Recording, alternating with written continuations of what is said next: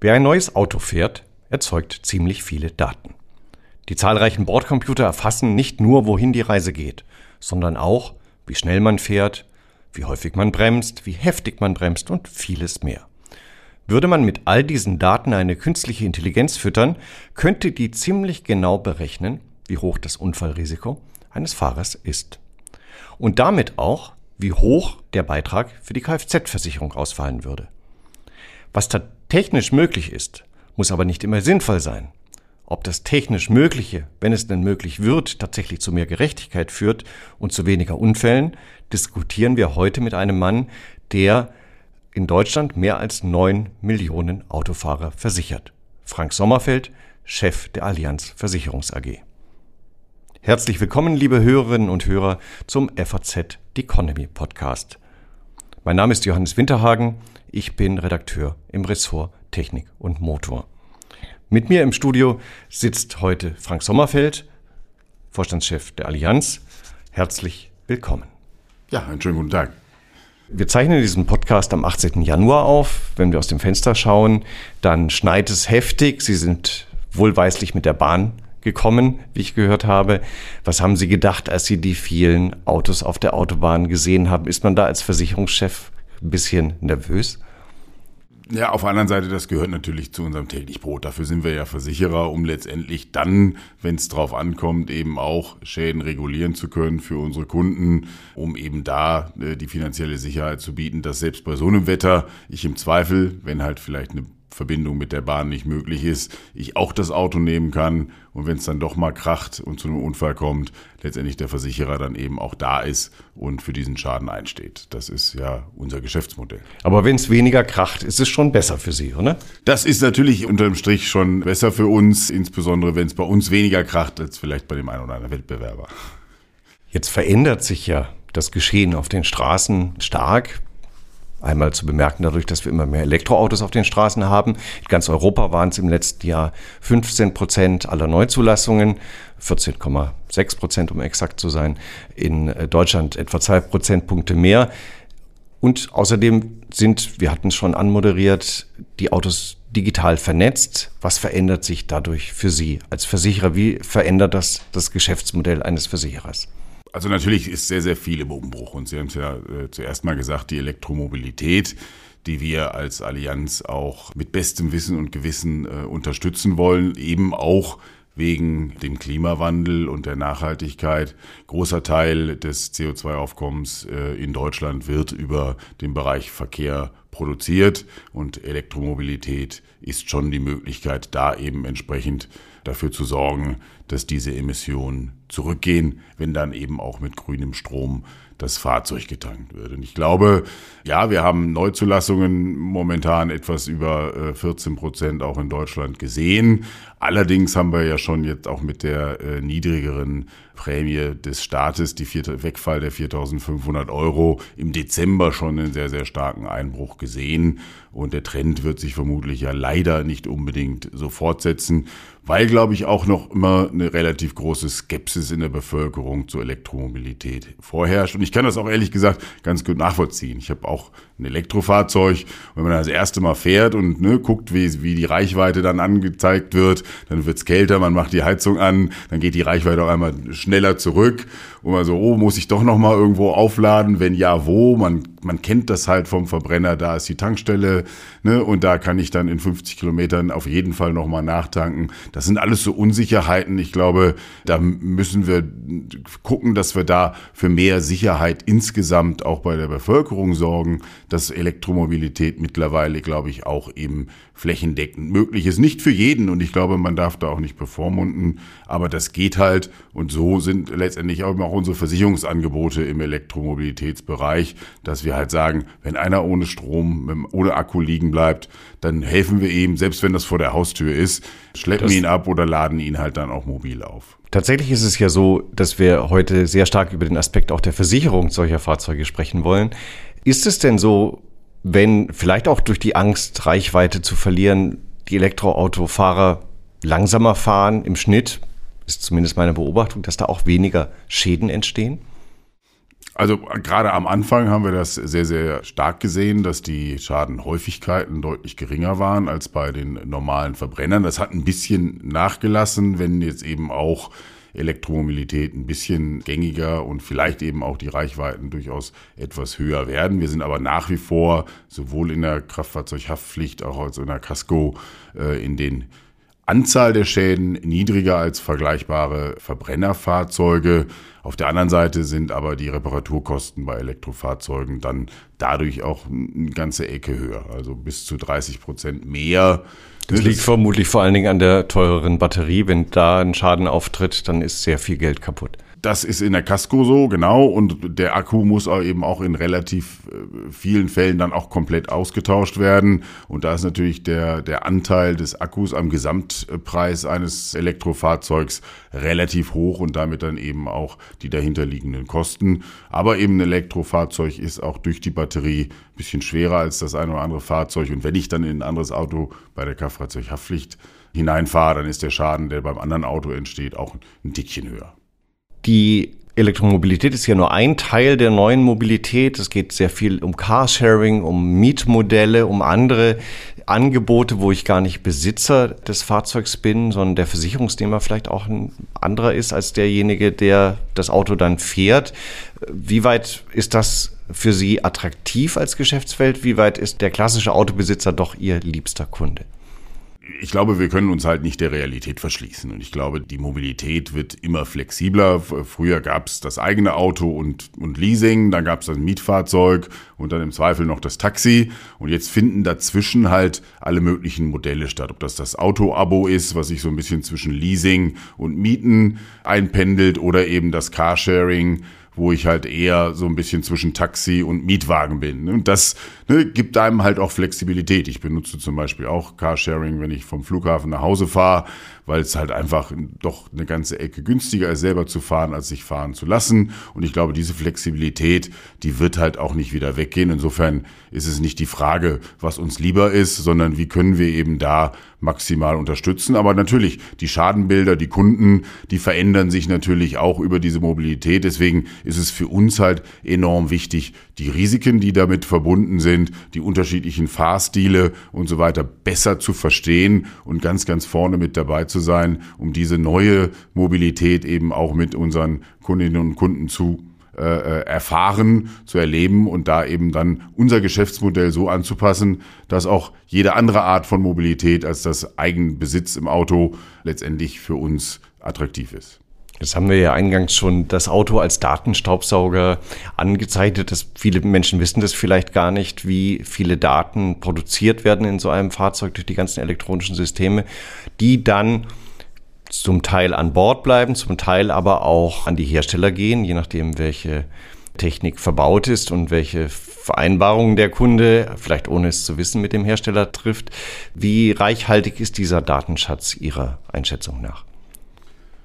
Das ist, glaube ich, schon mal eins der Fundamentalprobleme, dass es darüber ja gar nicht genügend Transparenz gibt. Was wird eigentlich überhaupt aufgezeichnet, in welcher Häufigkeit, was wird gespeichert, wo gespeichert? Und womit, was wird mit den Daten letztendlich gemacht. Und es ist ja ne, eine Vielzahl von den Dingen, ne, natürlich das, was man in seinem System selber sieht, da kann man sich das schon noch vorstellen, aber auch ist der Beifahrersitz besetzt, mit wem telefoniere ich? Wird das eigentlich auch gesammelt? Wird das auch gespeichert? Will ich das überhaupt? Ich glaube, diese Transparenz, die, die brauchen wir, ja, auch um Vertrauen mehr in Daten und in das, was Daten halt kann, auch in äh, den Nutzerinnen und Nutzer bei Fahrzeugen, aber auch bei allen anderen technischen Geräten äh, zu erzeugen und dann eben auch letztendlich selbstbestimmt darüber urteilen zu können, was mit den Daten denn auch passieren soll, sind ja schließlich meine und äh, insofern ist es, glaube ich, auch äh, mein Anspruch, dass ich damit machen kann, was ich letztendlich möchte. Das sagen Sie so, das sind Ihre Daten, aber in der Realität liegen die ja wahrscheinlich meistens beim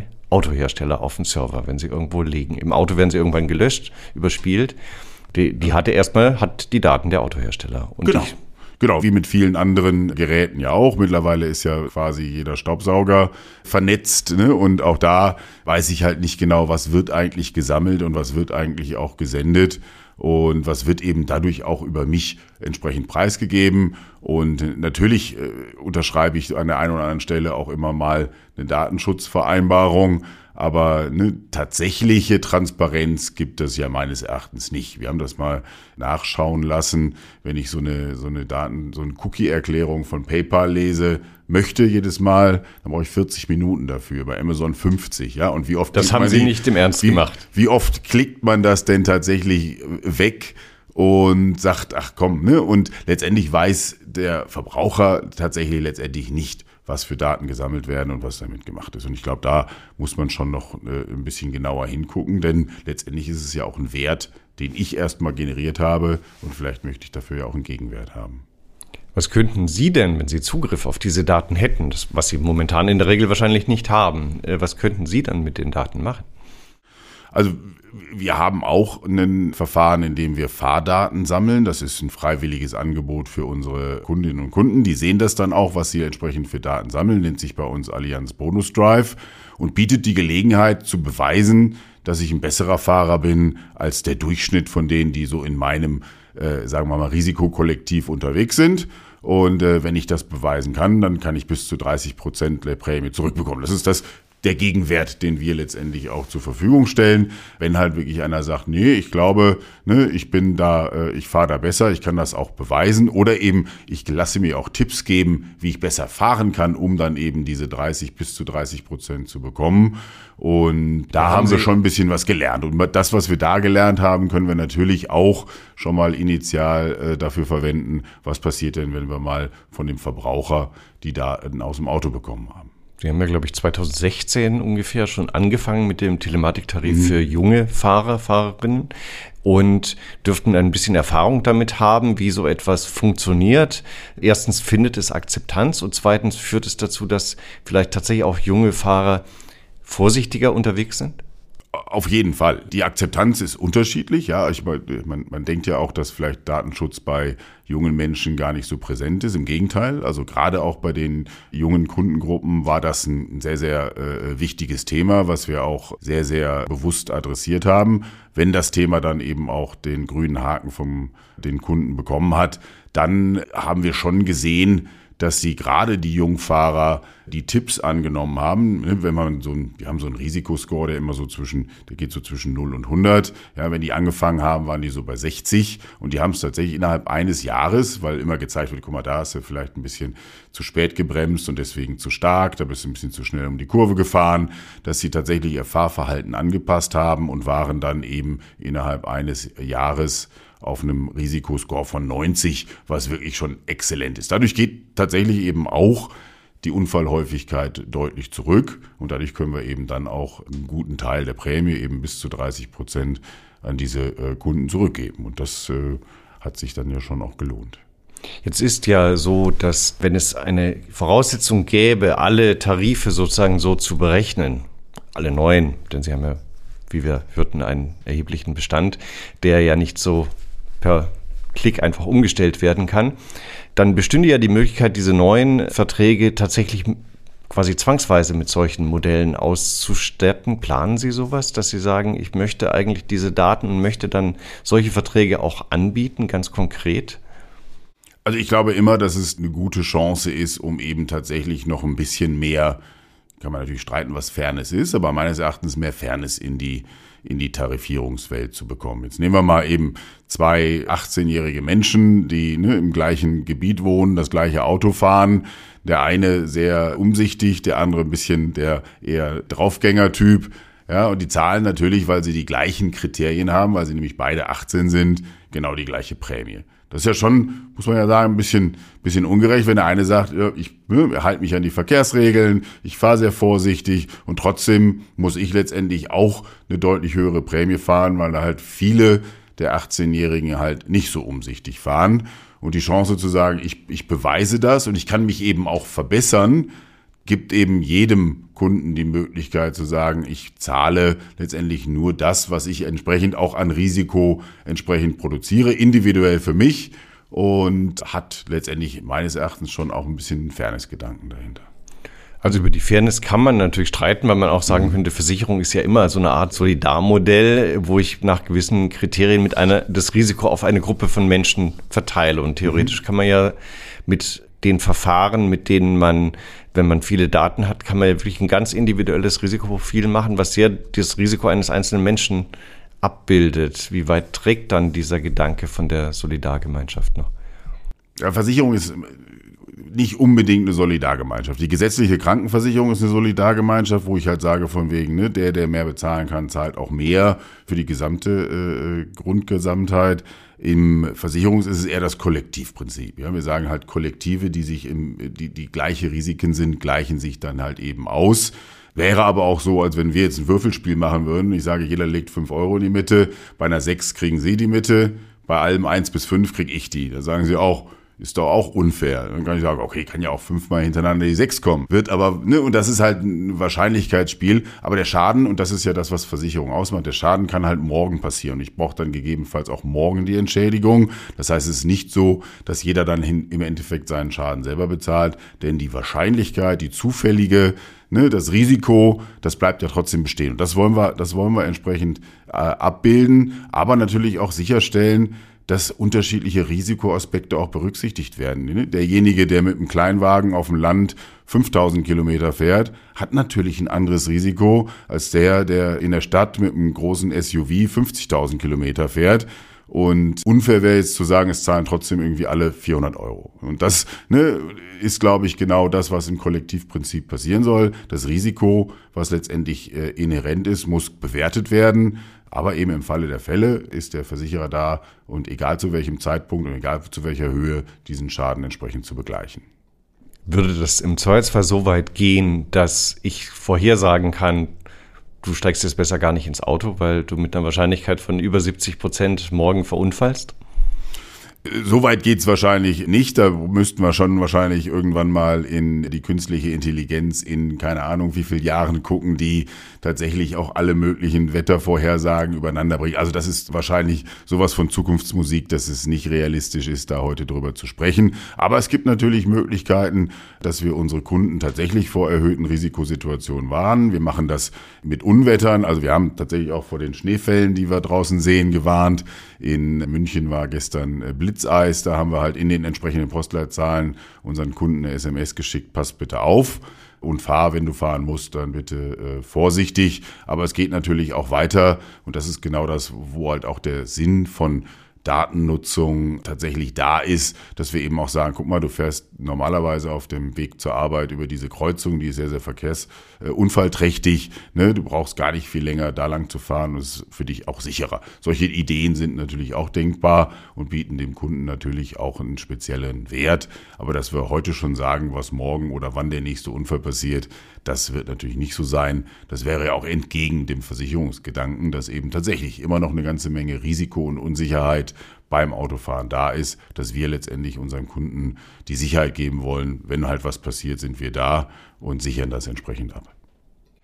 Die, aber diese Tarife, wenn jemand es nicht sozusagen individuell mit einer Telematikbox bei Ihnen äh, bestellt, die gibt es noch nicht, weil es einfach die Daten noch nicht gibt, oder? Also für Sie noch nicht gibt, sagen wir es mal so. Genau, es gibt nicht, es gibt der eine oder andere Hersteller hat äh, sicherlich auch schon mal mit eigenen Daten aus dem Auto auch was ausprobiert und auch wir sind ja mit dem einen oder anderen Hersteller in Kooperation, aber dass das, dass das in irgendeiner Art und Weise flächendeckend schon passieren kann und dass eben auch letztendlich der Verbraucher oder der äh, Fahrer letztendlich die Chance hat zu sagen, ich möchte gerne diese Daten, die gesammelt werden, dafür nutzen, um im Zweifel meine Versicherungsprämie zu reduzieren. Da sind wir halt noch von weit, weit von weg. Ja, da ist jetzt eben über die, eine Regulierung, den EU Data Act, der erste Schritt gemacht worden, dahingehend, dass die Hersteller von diesen Devices, die mit dem Internet verbunden sind und Daten sammeln, letztendlich verpflichtet sind, diese auch Dritten zur Verfügung zu stellen, zum größten Teil sogar auch in Echtzeit und dann eben, wenn der Kunde das will, um da eben auch weitere Angebote machen zu können. Voraussetzung ist immer die Zustimmung des Kunden. Die Autohersteller denken ja selber über ein Datenpooling nach. Es gab zumindest Gespräche dazu. Wie weit ist das auch für die Versicherer denkbar, dass man das gar nicht, dass man so einen Datenpool schafft, vielleicht sogar gemeinsam mit der Autoindustrie, in der quasi diese, dieser Datensee liegt, den dann jeder absaugen kann? Ich glaube, das ist genau das, was wir eigentlich brauchen, ja, weil es nutzt ja nichts, wenn ne, komplett die unterschiedlichsten Daten in unterschiedlichsten Formaten, in unterschiedlichsten Datenbanken liegen, um da wirklich auch ne, flächendeckende Geschäftsmodelle entsprechend darauf anzuwenden. Wir brauchen Minimumstandards an Daten. Was muss überhaupt in welcher Häufigkeit wohin geschickt werden äh, von allen Herstellern in gleicher Art und Weise. Und dann sollte das natürlich möglichst über eine Art Treuhänder dort verwaltet werden und entsprechend dann bei Wunsch des Kunden eben entsprechend auch weitergegeben werden. Und das, diese Einheitlichkeit, ne, sonst, wir haben ja eine ganze Menge unterschiedliche Autohersteller, sonst kommt man natürlich durch diesen Wald an Daten, die sich dann ja auch im Zweifel bei jedem Modell auch wieder grundlegend ändern könnten, sonst kommen wir da halt gar nicht durch. Deswegen brauchen wir halt Standards und minimale Eintrittshürden, um eben hier an diese Daten auch äh, durch Dritte ranzukommen, um den extra Nutzen für die Fahrerinnen und Fahrer zur Verfügung zu stellen. Und wie schätzen Sie die Bereitschaft der Automobilindustrie ein, diese Daten zu teilen, jenseits der gesetzlichen äh, Mindestanforderungen vielleicht tatsächlich auch mitzuarbeiten an so einem gemeinsamen Datenspeicher? Man ist natürlich im Dialog, ja, und äh, natürlich äh, sieht man auch immer wieder auch Risiken für seine eigenen Geschäftsmodelle. Man sieht vielleicht aber auch Risiken für die Innovationen, die man gemacht hat, die man gegebenenfalls auch über die einen oder anderen Datenpunkt da preisgeben kann. Deswegen ist es halt so wichtig, dass wir da in den Dialog kommen. Aber, und das ist natürlich schon auch klar, ist halt ein verstärkter Wettbewerb im sogenannten After Sales halt auch nicht immer unbedingt im Interesse der Automobilindustrie und ne, wie man da entsprechend dann einen, einen geeigneten Kompromiss findet, das wird sich dann halt äh, entsprechend zeigen. Ich merke schon richtig, schimpfen auf die Hersteller wollen Sie nicht oder noch nicht. Ähm, wenn Sie Sie selbst sind von der Ausbildung ja Versicherung, äh, also äh, Wirtschaftsmathematiker und das ist jedem einleuchtend, dass man in einer Zeit, als es weniger Hilfe durch künstliche Intelligenz gab, Prämien sehr genau ausrechnen muss anhand von Risikoprofilen. Wie weit entwickeln Sie heute selber KI-Modelle, die genau das tun, was Sie zum Start Ihres Berufslebens selber gemacht haben? Also wir überlassen keine dieser Tätigkeiten komplett der KI. Wir nutzen die KI zur Unterstützung von den Dingen, die halt äh, früher tatsächlich in der einen oder anderen äh, Art und Weise vielleicht äh, viel, viel mehr manuellen Aufwand hatten oder viel, viel länger gebraucht haben, um auch da eine gewisse Transparenz zu bekommen.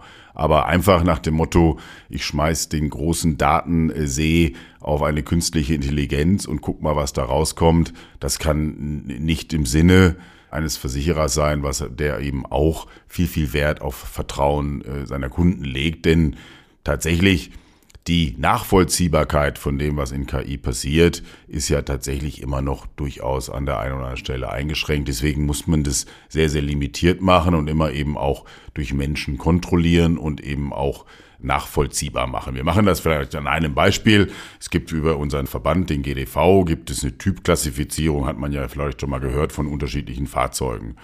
Das ist für uns noch nicht granular genug. Wir würden gerne noch besser verstehen, wie hoch Reparaturkosten in unterschiedlichen Modellen zum Beispiel sind und haben deswegen eine künstliche Intelligenz darauf gesetzt, eine, eine, eine feinere Klassifizierung für uns zu machen, um das Risiko besser zu verstehen aber dann eben nur in diesem einen eingeschränkten Einsatzgebiet. Diese Klassifizierung bringen wir dann in die klassische Statistik, wo wir nachvollziehen können, wie funktioniert die Einstufung des Autos in den Regionalklassen, bei unterschiedlichen Schadenfreiheitsklassen, bei unterschiedlichen Fahrern, um eben dort tatsächlich genau zu verstehen, was in unserer Tarifierung passiert, damit eben nicht in irgendeiner Art und Weise im Hintergrund Dinge passieren, die wir im Grunde nicht wollen oder im Zweifel noch nicht mal auch nicht dürfen. Das wäre der Fall, wenn es diskriminierend wäre, wenn zum Beispiel Männer plötzlich, weil sie schlechter Auto fahren bekanntermaßen, zumindest unvorsichtiger, äh, höhere Prämien zahlen müssten als Frauen. Das dürften sie vermutlich nicht. Das kann man aber natürlich auch verhindern. Glauben Sie wirklich, dass KI dabei bleibt, sozusagen klassische Statistik zu füttern oder wird am Ende nicht da doch ein großes neuronales Netz hängen, was mit den Daten gefüttert wird? Nein, ich glaube, wir sind ja auch mit dem einen oder anderen äh, äh, Anbieter von künstlicher Intelligenz im Austausch, die genau dahin gehen, dass sie sagen, ich möchte gerne eine verlässlichere KI bauen, die mehr Nachvollziehbarkeit hat, die keine Halluzinieren hat. Und da wird natürlich dann auch mehr möglich sein, wenn wir halt eben auch sicherstellen können, dass genau solche Effekte wie Diskriminierung eben auch ausgeschlossen werden können. Dafür brauche ich aber zwingend die Nachvollziehbarkeit oder eben muss einen sehr, sehr limitierten Datensatz anwenden. Und da werden wir natürlich Dinge experimentieren, aber in dem ersten Schritt kann es tatsächlich eben nur sein, wir brauchen ein komplettes Verständnis von dem, was im Hintergrund passiert und äh, müssen das nachvollziehbar machen. Und solange werden wir eben auch auf dieser Basis weitermachen. Aber natürlich, wir haben unzählige KI. Wir sind ja ein datengetriebenes Unternehmen, eine datengetriebene Branche schon immer gewesen.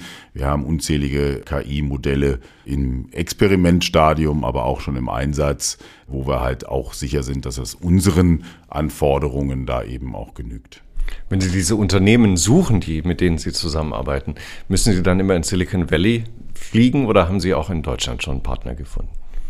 Wir haben auch in, in Deutschland schon Partner gefunden. Wir haben zum Beispiel auch in einen der Partner investiert. Selber, das ist ein Startup, da kann man, kann man gar nicht unbedingt Startup nehmen, es gibt schon seit Jahrzehnten, aber die sich eben zum Beispiel darauf spezialisiert haben, Rechnungsprüfungen zu machen, aber eben auch Schadenbilder zu erkennen. Das heißt, bei uns, wenn einer in, über seine Online äh, Schadenmeldung geht und uns Fotos einreicht von, sagen wir mal, nicht einem Großschaden, sondern ne, Park, Parkdelle. Parkdelle oder wie auch immer, dann äh, äh, kann diese künstliche Intelligenz A erkennen, was für ein Fahrzeug das ist, äh, was für eine Beschädigung da passiert ist, weiß aber auch aus ihren Datenbanken, was kostet denn zum Beispiel der Kotflügel äh, als Ersatzteil, dann die Lackierung und der Ersatz und kann dann halt in wirklich Sekundenschnelle dem Kunden ein Angebot machen und im Zweifel hat er zehn Sekunden nach dem Upload das Geld auf dem Konto. Also solche Firmen finden wir in Deutschland, die natürlich auch dann die Erfahrung auf dem deutschen Reparaturmarkt haben und wir nutzen eben diese künstliche Intelligenz, um die Erfahrungen unserer Kunden zu verbessern, zu beschleunigen, weil dann habe ich es ne, in zehn Sekunden aus dem Kopf, äh, dann ist der, der, der Unfall schon wieder fast vergessen, kurz nachdem er stattgefunden hat.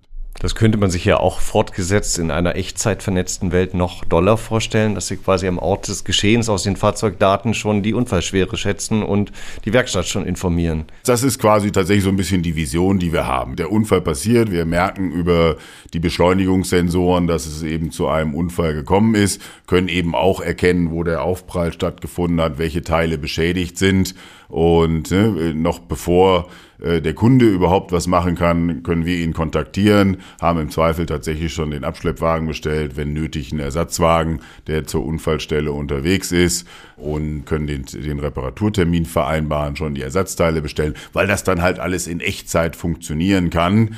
Und äh, dann ist das halt schon gelöst, bevor überhaupt mal äh, man drei Sekunden drüber nachdenken konnte, was denn jetzt als nächster Schritt zu erledigen ist. Das ist so ein bisschen die Vision und da wird sicherlich auch hingehen. Und wie lange muss ich also für den Kunden, also sprich den Versicherten, klingt das ja erstmal sehr gut. Natürlich will keiner einen Unfall bauen, aber äh, oder oder in einen Unfall auch nur geraten. Aber am Ende wäre es natürlich toll, wenn dieser Service möglich wäre. Wie viele Jahre muss man da noch drauf warten? Wie zeitnah kann so etwas realisiert sein?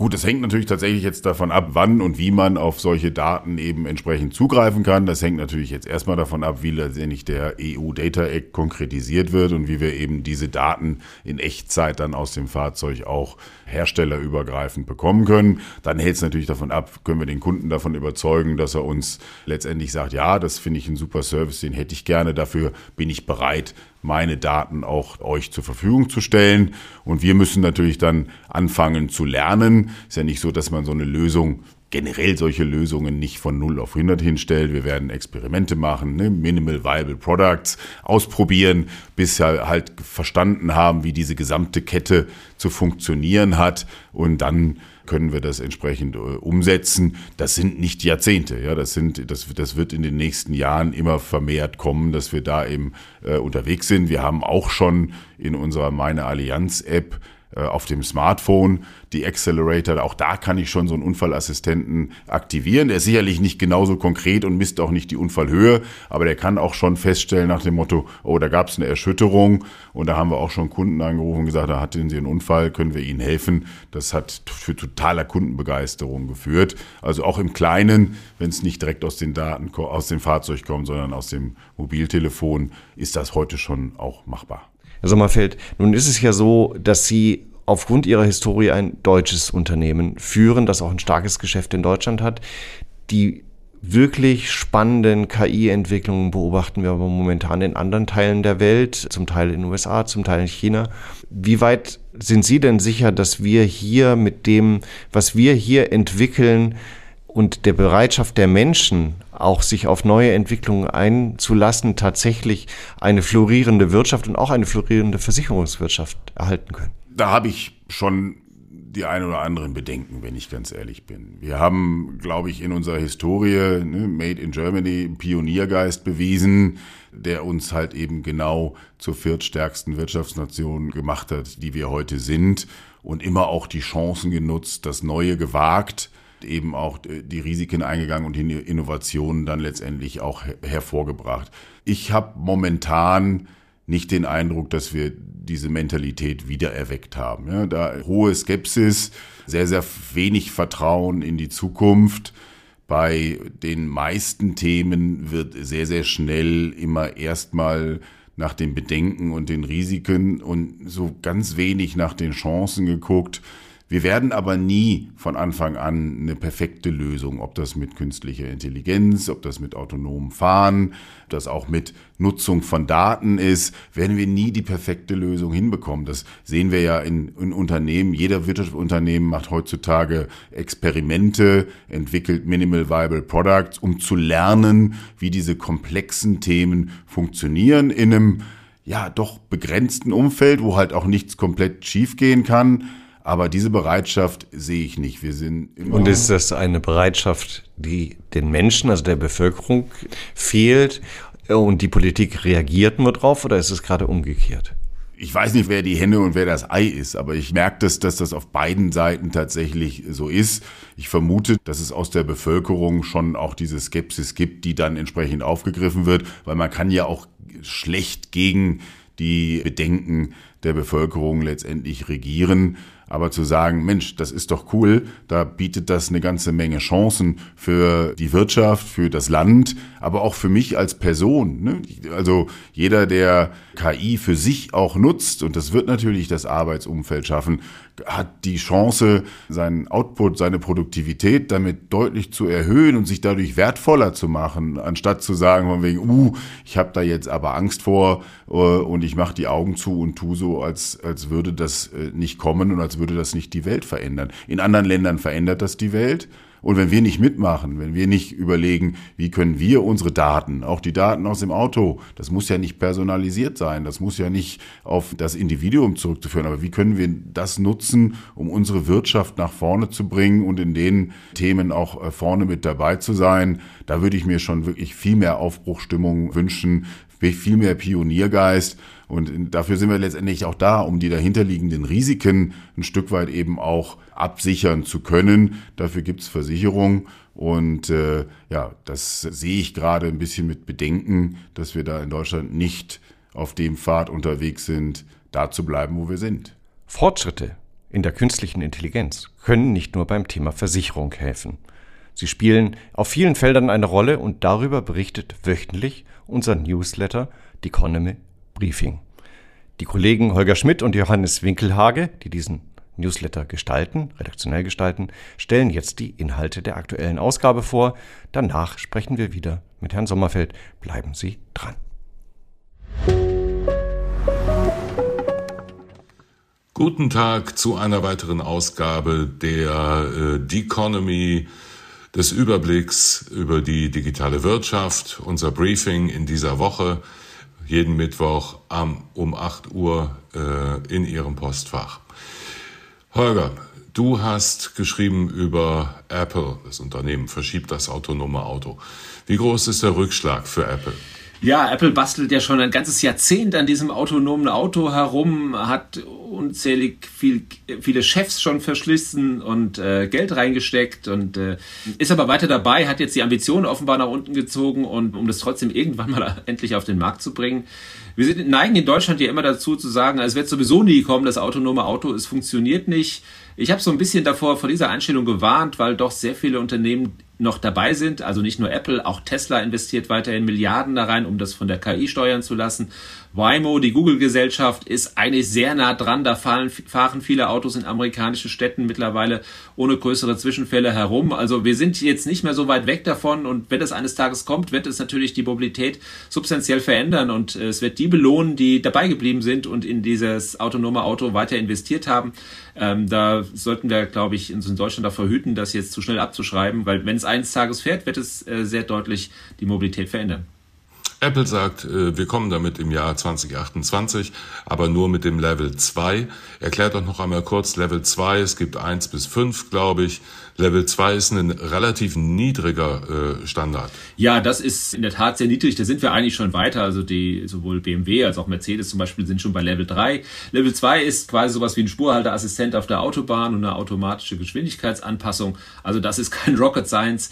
Ähm, das Ziel ist natürlich äh, Level 4 erstmal zu bekommen, dass man, dass man ja im Endeffekt äh, in, in, in bekannten Gebieten das Auto autonom fahren lassen kann, um ein Fahrer zu haben. Das passiert auch heute mit, mit Waymo in, in in San Francisco und anderen Städten, da sitzt kein Fahrer mehr drin. Das Auto fährt, fährt weitgehend selbstständig. Und das Ziel ist, ähm, ja, irgendwann mal, das wissen wir nicht, ob wir es jemals erreichen, aber Level 5 ist dann äh, komplett autonom in unbekannten Gebieten. Das Auto fährt einfach überall auf der Welt äh, autonom, ohne dass ein Fahrer dabei sitzt. Äh, das kann auch dauern. Aber Level 4 ist realistisch. Ich glaube, da sind wir nicht mehr so wahnsinnig weit von entfernt.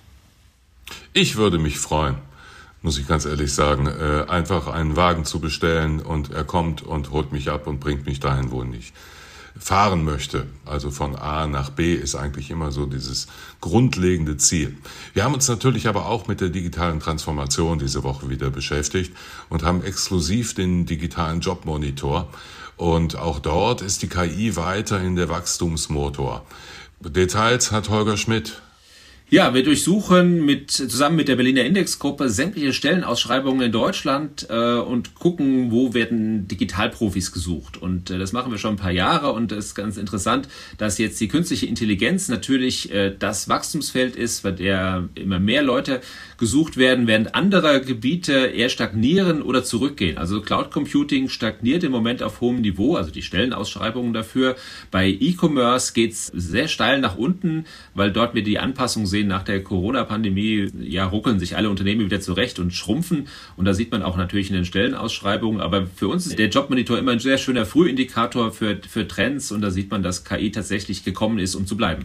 Ich glaube, das wird in den Unternehmen allmählich Insofern sind die Zahlen immer wieder ein Indiz dafür, dass es sich auch in den Unternehmen inzwischen oder dass die Unternehmen es implementieren. Wir gucken natürlich in diesem Zusammenhang auch immer wieder auf die Börse. Und wir haben zwei Stücke, die sich mit den, mit den Kursen beschäftigen. Das eine geht um den Chipmarkt. Das zweite geht um Netflix, die in dieser Woche Zahlen vorgelegt haben, die besser waren als erwartet. Vielleicht kann man das zusammenfassen. Ja, Netflix hat ein sehr starkes äh, Abonnentenwachstum hingelegt. 9 Milli Millionen waren äh, erwartet worden, 13 Millionen sind es geworden. Das äh, hat die Börse natürlich sehr stark gefreut. Grund ist die Anpassung des Geschäftsmodells, dass sie eben dieses ähm, werbefinanzierte Abo eingeführt haben, dass man eben für 6,99 ein äh, Netflix-Abo bekommt, in dem eben auch Werbung gezeigt wird. Und äh, das funktioniert sehr gut. 40 Prozent der Kunden äh, wählen dieses Abo und das zahlt sich für Netflix jetzt aus, weil man dort auch substanzielle Werbeerlöse erzielen kann. Also die Strategie für Netflix geht aus und die Wall Street hat Netflix schon ganz klar zum, zum, äh, ja, zum Gewinner des, des äh, Streaming Wars erklärt, weil die Konkurrenz doch deutlich schwächelt. Bei den Chip-Aktien schauen wir natürlich darauf, wie der Boom der künstlichen Intelligenz natürlich auch diesen Markt antreibt. Und wir haben gesehen, dass sehr viele Aktien, nicht nur Nvidia, sondern auch viele andere auf dem Allzeithoch mittlerweile gelandet sind, weil dort äh, auch das, das Jahr 2024 wieder, wieder gut wird. 2023 ist der Markt ziemlich eingebrochen. 2024 gehen alle wieder von einem steilen Wachstum aus. Taiwan Semiconductors hat den Aufschlag gemacht, hat sehr gute Zahlen vorgelegt, eine gute Prognose vorgelegt. Also da sieht man, dass diese dieser Markt nach, nach einer Übergangsphase durch die Sonderkonjunktur KI hat sich ein bisschen, bisschen äh, anders dargestellt, aber der Gesamtmarkt nach der Übergangsphase jetzt wieder stark wächst und davon profitieren die Aktien. Das ist sicherlich eine sehr interessante Sparte, auf die man schauen sollte, wenn man äh, Geld in Aktien anlegen will. Wir gucken natürlich auch auf Deutschland und ähm, wir haben zwei Stücke im Briefing, die ich persönlich für äh, super interessant halte. Die sich beide mit äh, dem Einsatz von KI in der öffentlichen Verwaltung auseinandersetzen. Wir haben einen Gastbeitrag von Ronja Kemmer und Patrick Launer, die sich professionell und auf der äh, universitären Seite damit auseinandersetzen. Und die sagen, KI kann wirklich helfen, die Prozesse zu vereinfachen. Ich kenne es aus Berlin ganz gut, die Terminvergabe in den Bürgerämtern besser zu gestalten etc., die Ressourcen besser einzusetzen. Und Hendrik Widowild hat uns aufgeschrieben ähm, ein ganz konkretes Beispiel, nämlich wie die Stadt Mönchengladbach es geschafft hat, die Digitalisierung auch mit Hilfe von KI einfach in ihre ähm, ähm, Organisation, in die Systeme einzubauen und mit sehr, sehr positiven Erfolgen. Also lesenswerte Beispiele für das, was im Moment möglich ist, sogar mit äh, wirklich also Bordmitteln. Es ist gar nicht so kompliziert, das auch in der öffentlichen Verwaltung einzubauen und dort durch Digitalisierung einfach die Prozesse zu beschleunigen zum Wohle der Kunden, also der Bürger. Wo Licht ist, ist auch Schatten. Äh, Holger, du schreibst über die digitale Abhängigkeit äh, Deutschlands, was den Import digitaler Technologien angeht. Äh, vielleicht sagst du uns drei Sätze dazu noch.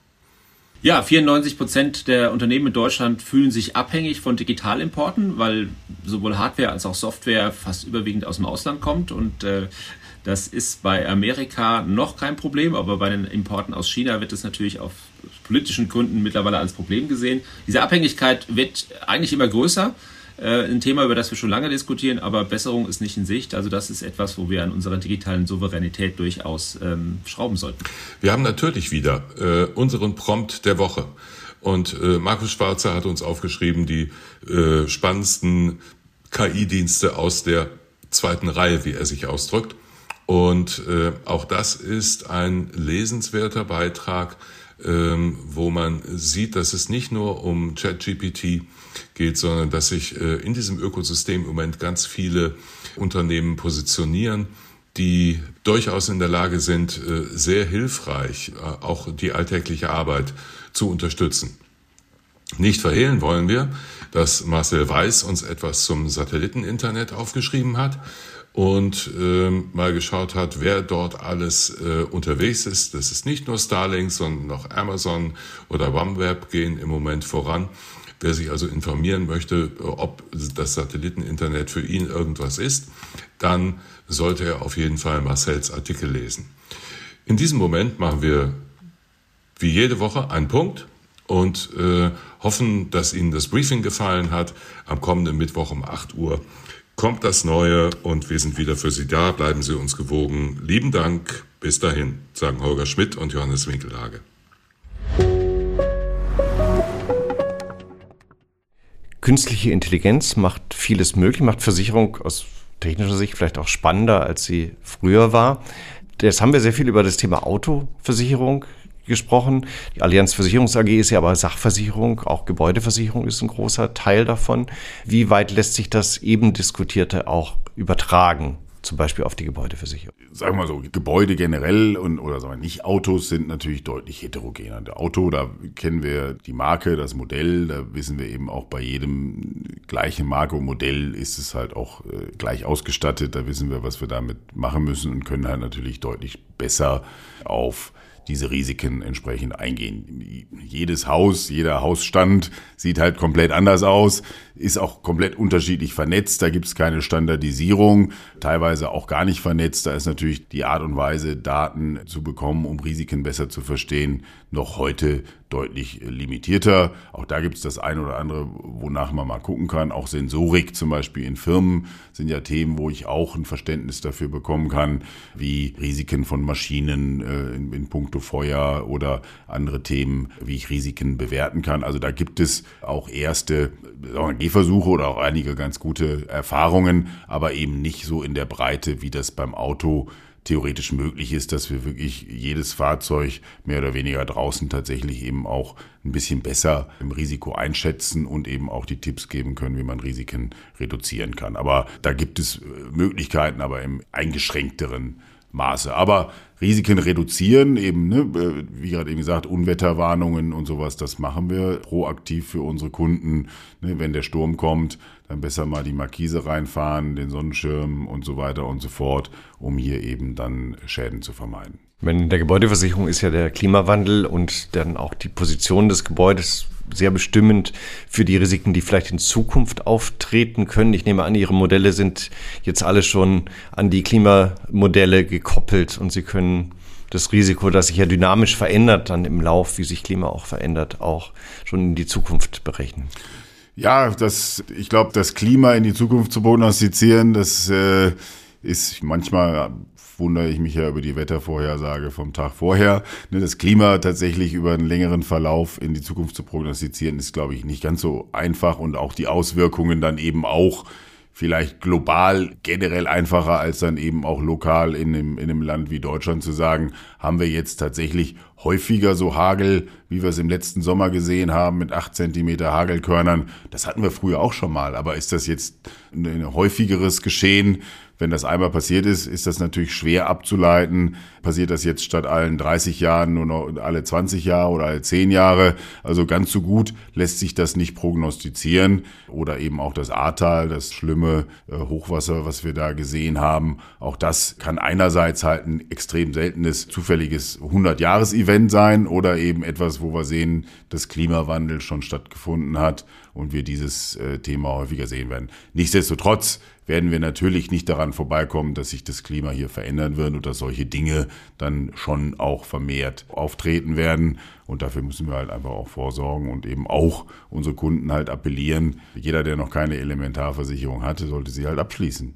Jetzt gibt es da sind wir ja schon bei dem Punkt, äh, ganz zentral für das Berechnen, um ein Risiko zu berechnen, ist sozusagen die Randbedingungen zu kennen und wenn sich das Risiko verändert in die Zukunft, weil der Mensch älter wird, weil er weil sich das Klima ändert für die Gebäudeversicherung oder ähnliches, äh, die Dynamik zu kennen, die dahinter steckt. Jetzt ist aber die Welt, so wie wir sie jetzt gerade erleben, ja gefühlt viel schwerer prognostizierbar als noch vor 10 oder 20 Jahren. Teilen Sie diese Einschätzung generell auch und was bedeutet das gegebenenfalls für die Versicherung? Ich glaube, wir haben auch gerade in den letzten Jahren gesehen, dass die, die Unsicherheit überall zunimmt. Und das ist nicht nur im versicherungstechnischen Bereich, nicht nur im Klimabereich.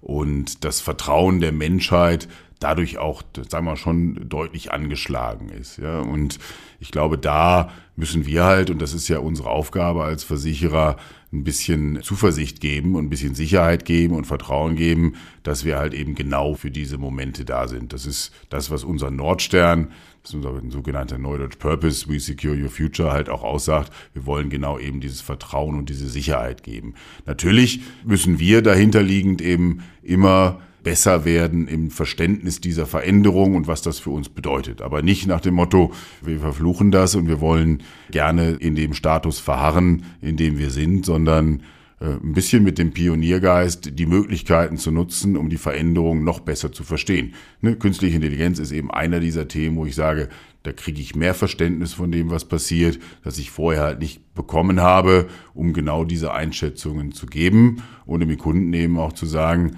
ne, die, so sehen deine Risiken aus, so bewerten wir die und übrigens, das sind eben die Möglichkeiten, die du machen kannst, um das Risiko zu reduzieren. Und das gilt in allen Bereichen. Ja, Im Firmenbereich, Brandschutzanlagen, Sprenkleranlagen. Wir äh, unterstützen hier eben auch sehr proaktiv um Risiken zu reduzieren. In Überschwemmungsgebieten eben zu gucken, was kann ich machen mit wasserdichten Türen und Fenstern und so weiter und so fort. Ich glaube, das sind Themen, die wir unterstützen. Aber wir müssen natürlich auch an die Politik appellieren. Es kann nicht sein, dass es halt Gebiete gibt, die zum Beispiel im Ahrtal komplett abgesoffen sind, ja, und die dann anschließend wieder zur Bebauung freigegeben werden und quasi nur darauf warten, in den nächsten Jahren wieder komplett überflutet zu werden. Da müssen wir halt auch gucken, dass wir da auch verantwortungsvoller in jeder Dimension damit umgehen, wie diese Risiken insgesamt zu managen sind nach vorne. Wenn mal was gebaut ist, dann braucht es eine Versicherung und dann greifen diese äh,